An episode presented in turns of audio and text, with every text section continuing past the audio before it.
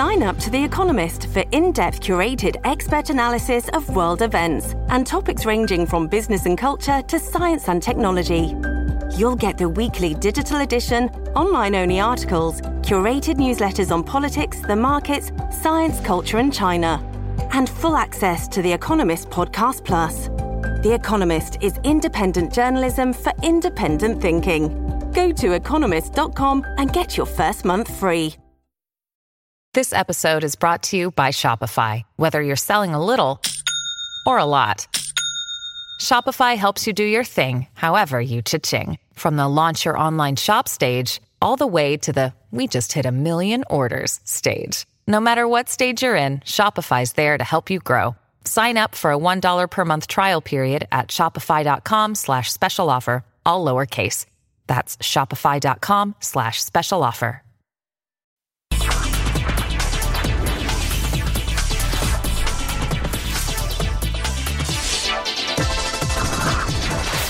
¿Cómo les va a todos? Bienvenidos a una nueva edición de Clicks. Como ven, estamos en el estudio 2 desde el Centro de Operaciones del CNN en Miami.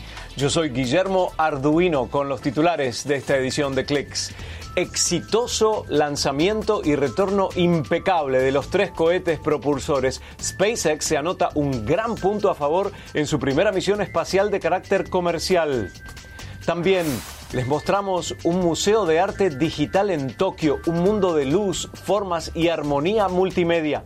Y también hoy en Clicks, Oceanic City, una comunidad flotante de 10.000 residentes que quiere imponerse como la ciudad del futuro. Bueno, sin duda es el cohete más poderoso del mundo que despegó con éxito en su misión comercial inaugural. Four, three, two,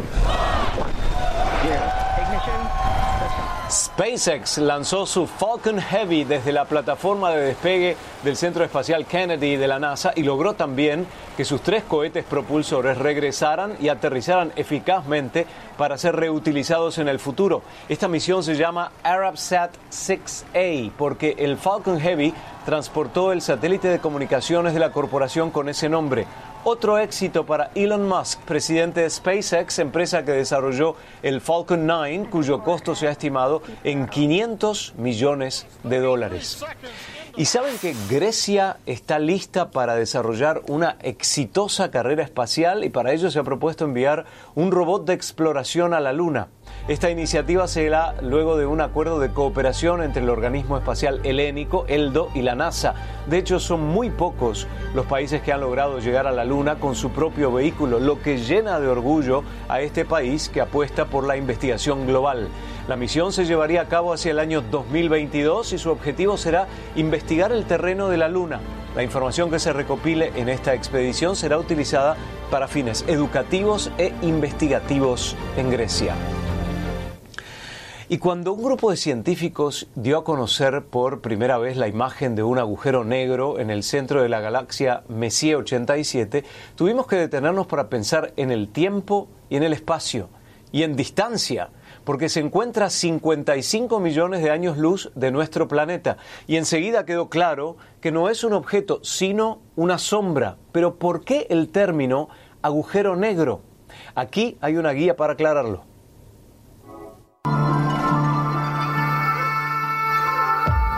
En esencia, un agujero negro es curvatura del espacio-tiempo en un extremo tal que la luz no puede escapar.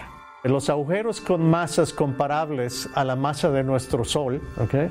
se forman una vez que la estrella muere, deja de tener la presión que la mantenía estable y colapsa a formar un agujero negro. Puede tener agujeros negros de todos los tamaños o de todas las masas, tan pequeños como la masa humana o más pequeños, o tan grandes como la de la foto detrás, que es la foto de M87, el agujero negro que fue fotografiado.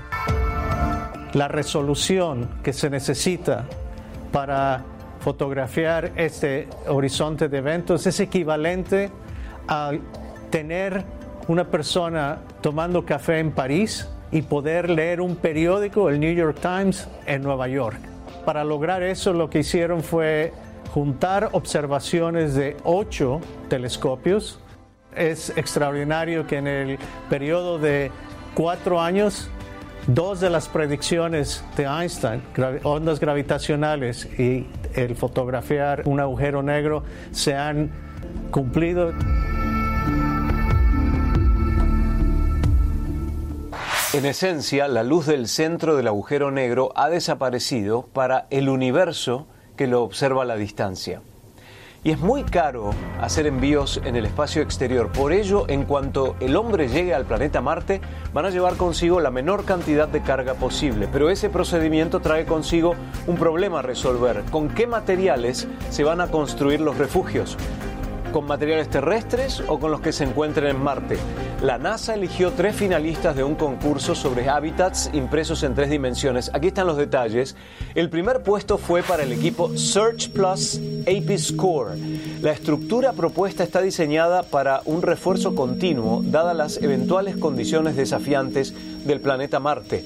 El equipo se centró en este tipo de construcción para proveer protección física y de radiación y además el tipo de estructura cilíndrica maximiza la utilización de la luz natural. El segundo lugar fue para el equipo Sopheras. Su diseño es un refugio que sería construido por una impresora autónoma y autotransportable. El plan es lograr la construcción por etapas pero siempre finalizando una sección antes de pasar a la otra. La clave de este equipo es la utilización de materiales locales del planeta Marte. Y el tercer equipo finalista es Mars Incubator, con un diseño modular. La estructura incluye cuatro sectores conectados por pasillos y uno de los espacios está destinado a vivero. El equipo, integrado por ingenieros y artistas, expresó las ventajas en su utilización y destacó el aspecto estético también. Los cuatro espacios se distribuyen en vestíbulo, área residencial, espacio multiuso y un área para la biogeneración de plantas. Y enseguida la firma Oceanics está interesada en un futuro más resiliente y para ello se concentra en la visión de una comunidad flotante para 10.000 residentes. En un par de minutos les mostramos Oceanics City. Y además, el testimonio de un experto en cultura digital acerca de una expresión inigualable de la que participó en Tokio, un museo de arte digital.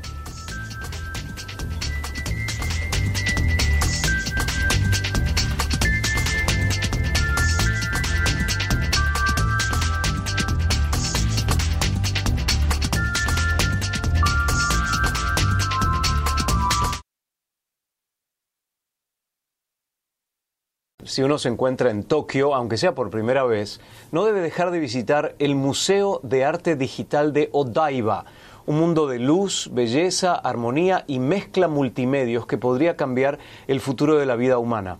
Arturo Monluí, experto en cultura digital, conversó con nosotros sobre esta atracción. Aquí está.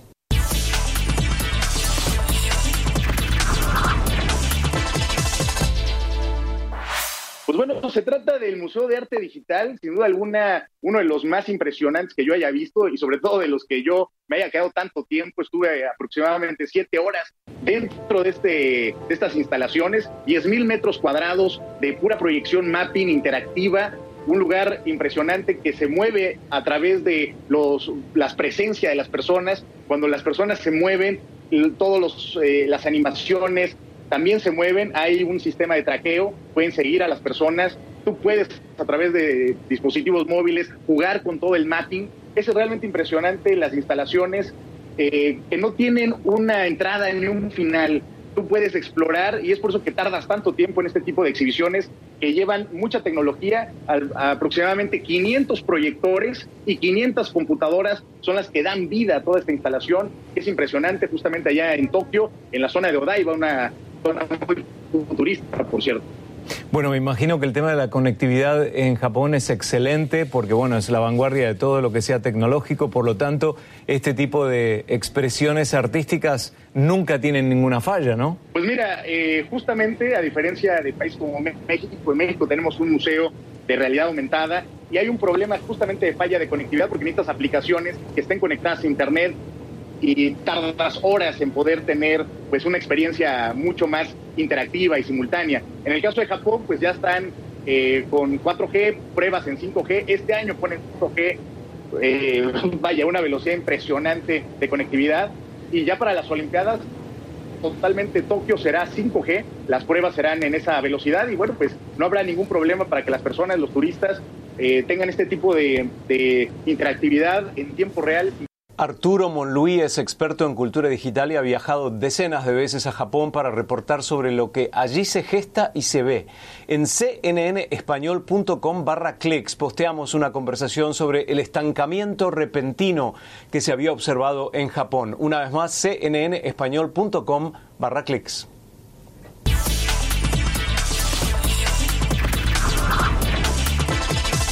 Y si les interesa el arte no convencional, pero de nivel internacional, los vamos a llevar a un lugar donde no existen diferencias entre Medio Oriente y América Latina.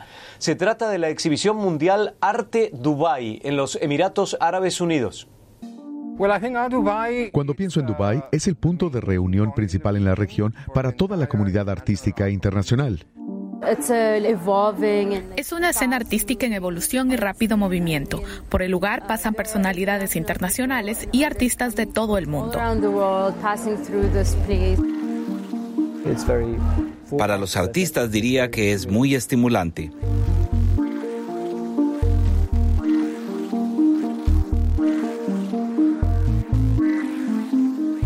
Es un proyecto de tipo eurocéntrico que mira principalmente a la producción artística de Europa y América del Norte. Es lo que en estos días se conoce como Sur Global. Miramos a América Latina, África, Asia del Sur, Oriente Medio y Asia Central. Art Dubai tiene cinco secciones, contemporánea, moderna, Baguaba, proyectos individuales, residentes, Emiratos Árabes Unidos, ahora. Mi nombre es Alexander Dacuña. Estamos en Art Dubai en una sección llamada Residentes. Me invitaron a participar en esta sección de la feria como parte de un grupo de artistas latinoamericanos que hacen presentaciones individuales. El trabajo que creé para esta situación es un conjunto de piezas llamado Affairs y está hecho con toallas de playa que llevan impresas una bandera nacional. Es mi primera vez en Dubai. Tenía la idea de Dubai como un lugar al que la gente viene desde distintos lugares con distintas banderas y nacionalidades, y la idea de un nuevo lugar prácticamente me quedó grabada en la mente. Por primera vez tenemos los Emiratos Árabes Unidos ahora, que es una sección dedicada a todos los proyectos populares en el país por los jóvenes. Byte 15 existe en Abu Dhabi y comenzamos hace un año y no sabíamos realmente cuántos proyectos de arte colectivos estarían presentes. There are a lot of opportunities, there's a lot of room for us to learn more, whether it's from institutions like the Louvre or institutions like, you know, the Circal Avenue. Estamos intentando armar un proyecto y una feria que vaya un poco más allá de lo que todos entendemos por una feria de arte. Hay un cierto ojo que iremos desarrollando, hablando sobre cómo están trabajando los artistas con grupos específicos y en lugares particulares para construir proyectos que sean sobre cómo nos comunicamos e interactuamos particulares y súper atractivos. Hagamos una pausa para ponernos al tanto de las noticias más importantes a esta hora en CNN.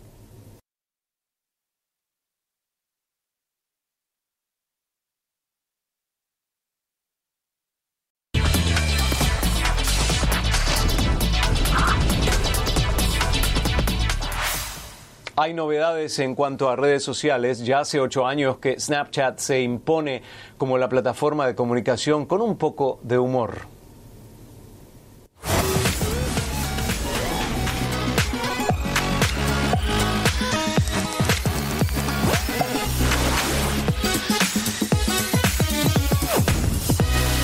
Pero la empresa Snap Inc. cree que la amistad es más que comunicación, por ello ahora crearon Snap Games, juegos móviles para los amigos y se pueden comenzar a usar directamente desde la barra de chat y así, sin ningún tipo de instalación extra, se puede jugar con los amigos.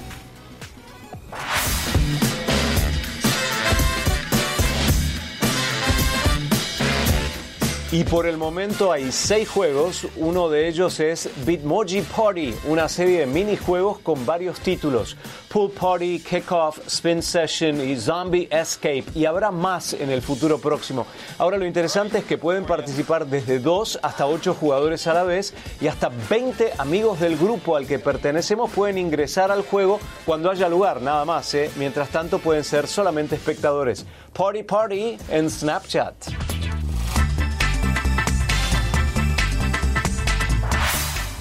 Ante el crecimiento del nivel de los océanos y el futuro incierto que enfrentan algunas comunidades costeras, de hecho cerca del 50% de los habitantes del mundo viven en urbanizaciones creadas en o cerca de la costa, pero ahora la entidad OceanX está enfrentando el futuro con resiliencia y para ello diseñó OceanX City, la visión de un ecosistema del futuro sobre una superficie flotante. Hablamos de una superficie de 75 hectáreas habilitadas para una comunidad de 10.000 residentes. Este concepto se alinea con los Objetivos de Desarrollo Sostenible de la ONU, poniendo el énfasis en las energías renovables, agua, alimentos y cero desechos que se adaptan a esta metrópolis modular del mar. Comunidades de gente a quienes le preocupa la salud del planeta y cada forma de vida que habita en él. Gran idea.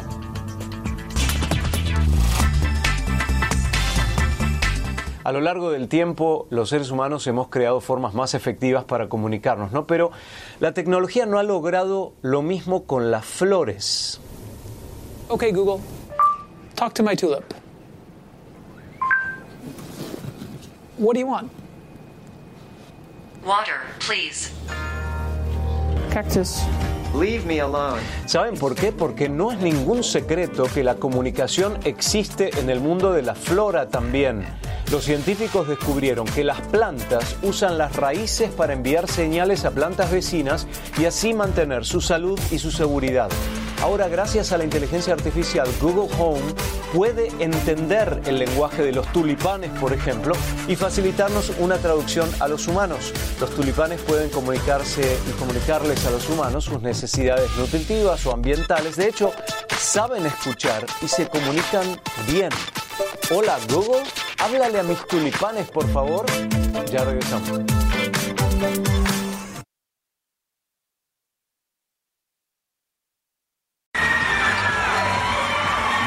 76 equipos mexicanos obtuvieron su pase al Mundial de Robótica First. Esto de estar en un equipo de robótica es muy satisfactorio porque ves cómo toda la gente con sus áreas diferentes unen y trabajan para lo que viene siendo un mismo meta, que es el de armar un robot. Luego de tres pruebas eliminatorias en Ciudad de México, Monterrey y Torreón, la delegación está conformada por 76 equipos.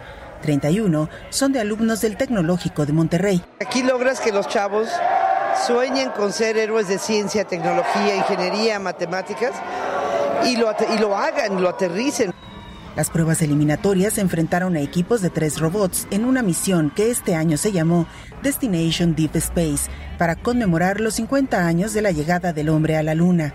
Ganaba el equipo que mayor cantidad de pelotas y discos encestaba, pero los jueces también consideraron el desempeño del robot en la cancha. Pensaría que el robot es lo más importante, sin embargo el robot es el pretexto para que chicos y chicas puedan interactuar y desarrollar un plan de negocios, buscar fondos para que indudablemente en esa dinámica puedan eh, tener la posibilidad de construir el robot.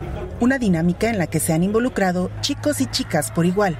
Tenemos iniciativas muy específicas para empoderar a las mujeres y no, hay mucho que empoderarles, ya las vieron, estas niñas no las paras, son impresionantes. En este regional tenemos 48% de damas participando en los equipos. El reconocimiento que hicieron los muchachos, ya los chicos no piensan que si es hombre o si es mujer, ellos piensan en, en su líder. La competencia también se vive en la tribuna con el apoyo de padres y amigos. Indescriptible, o sea, ha sido para él desarrollar sus habilidades tanto de liderazgo, tanto de compañerismo, trabajo en equipo, hacer las cosas con orden, con organización. Y fuera de la cancha, con el trabajo de responsabilidad social al que obliga la competencia. Desde la primera vez que se creó Voltec, Eh, lo que pasó fue que hicimos un plan de cinco fases para poder implementar ciencia en escuelas públicas y pues actualmente tenemos 40 escuelas locales alrededor de nuestra comunidad. También damos nosotros cursos de robótica los sábados en nuestra prepa. FIRST celebró su primera edición hace 27 años bajo la iniciativa de Dean Kamen, el inventor del vehículo de dos ruedas con autobalance conocido como Segway. Este concurso, que comenzó con 24 equipos, busca inspirar e involucrar en la ciencia y la tecnología a niños de 6 a 18 años de edad. Un chavo que pasó chico, chica, que ha pasado por FIRST, no lo detienes. Saben lo que es un reto, saben lo que es caerse y no es un fracaso, es una oportunidad para aprender de nuevo. Según los organizadores, en la edición 2019 de FIRST, que se celebrará del 17 al 20 de abril en Houston, Texas, y del 24 al 27 en Detroit, participarán alrededor de 94 mil estudiantes de 33 países. Para CNN, Belén Zapata, Torreón, Coahuila. Y nos vamos con una nota que nos hizo reír mucho. Un niño de tres años intentó desbloquear el iPad de su papá ingresando la clave correcta, o mejor dicho, buscando la clave correcta sin saberlo, pero tantas veces que lo congeló por 25.536.442 minutos, es decir, hasta el año 2067. Pero parece que su dueño finalmente encontró una forma de resolverlo y parece que todo volvió a la normalidad un iPad fiel a su dueño, sin duda. Se nos acabó el tiempo por hoy. Estamos en facebook.com barra CNN. Yo soy Guillermo Arduino, pero gracias a Alex Demetrius y David Carrillo en el control aquí en Miami y a Victoria Schlissel desde el control G en la dirección desde el CNN Center en la ciudad de Atlanta. Nos vemos en la próxima. Chao.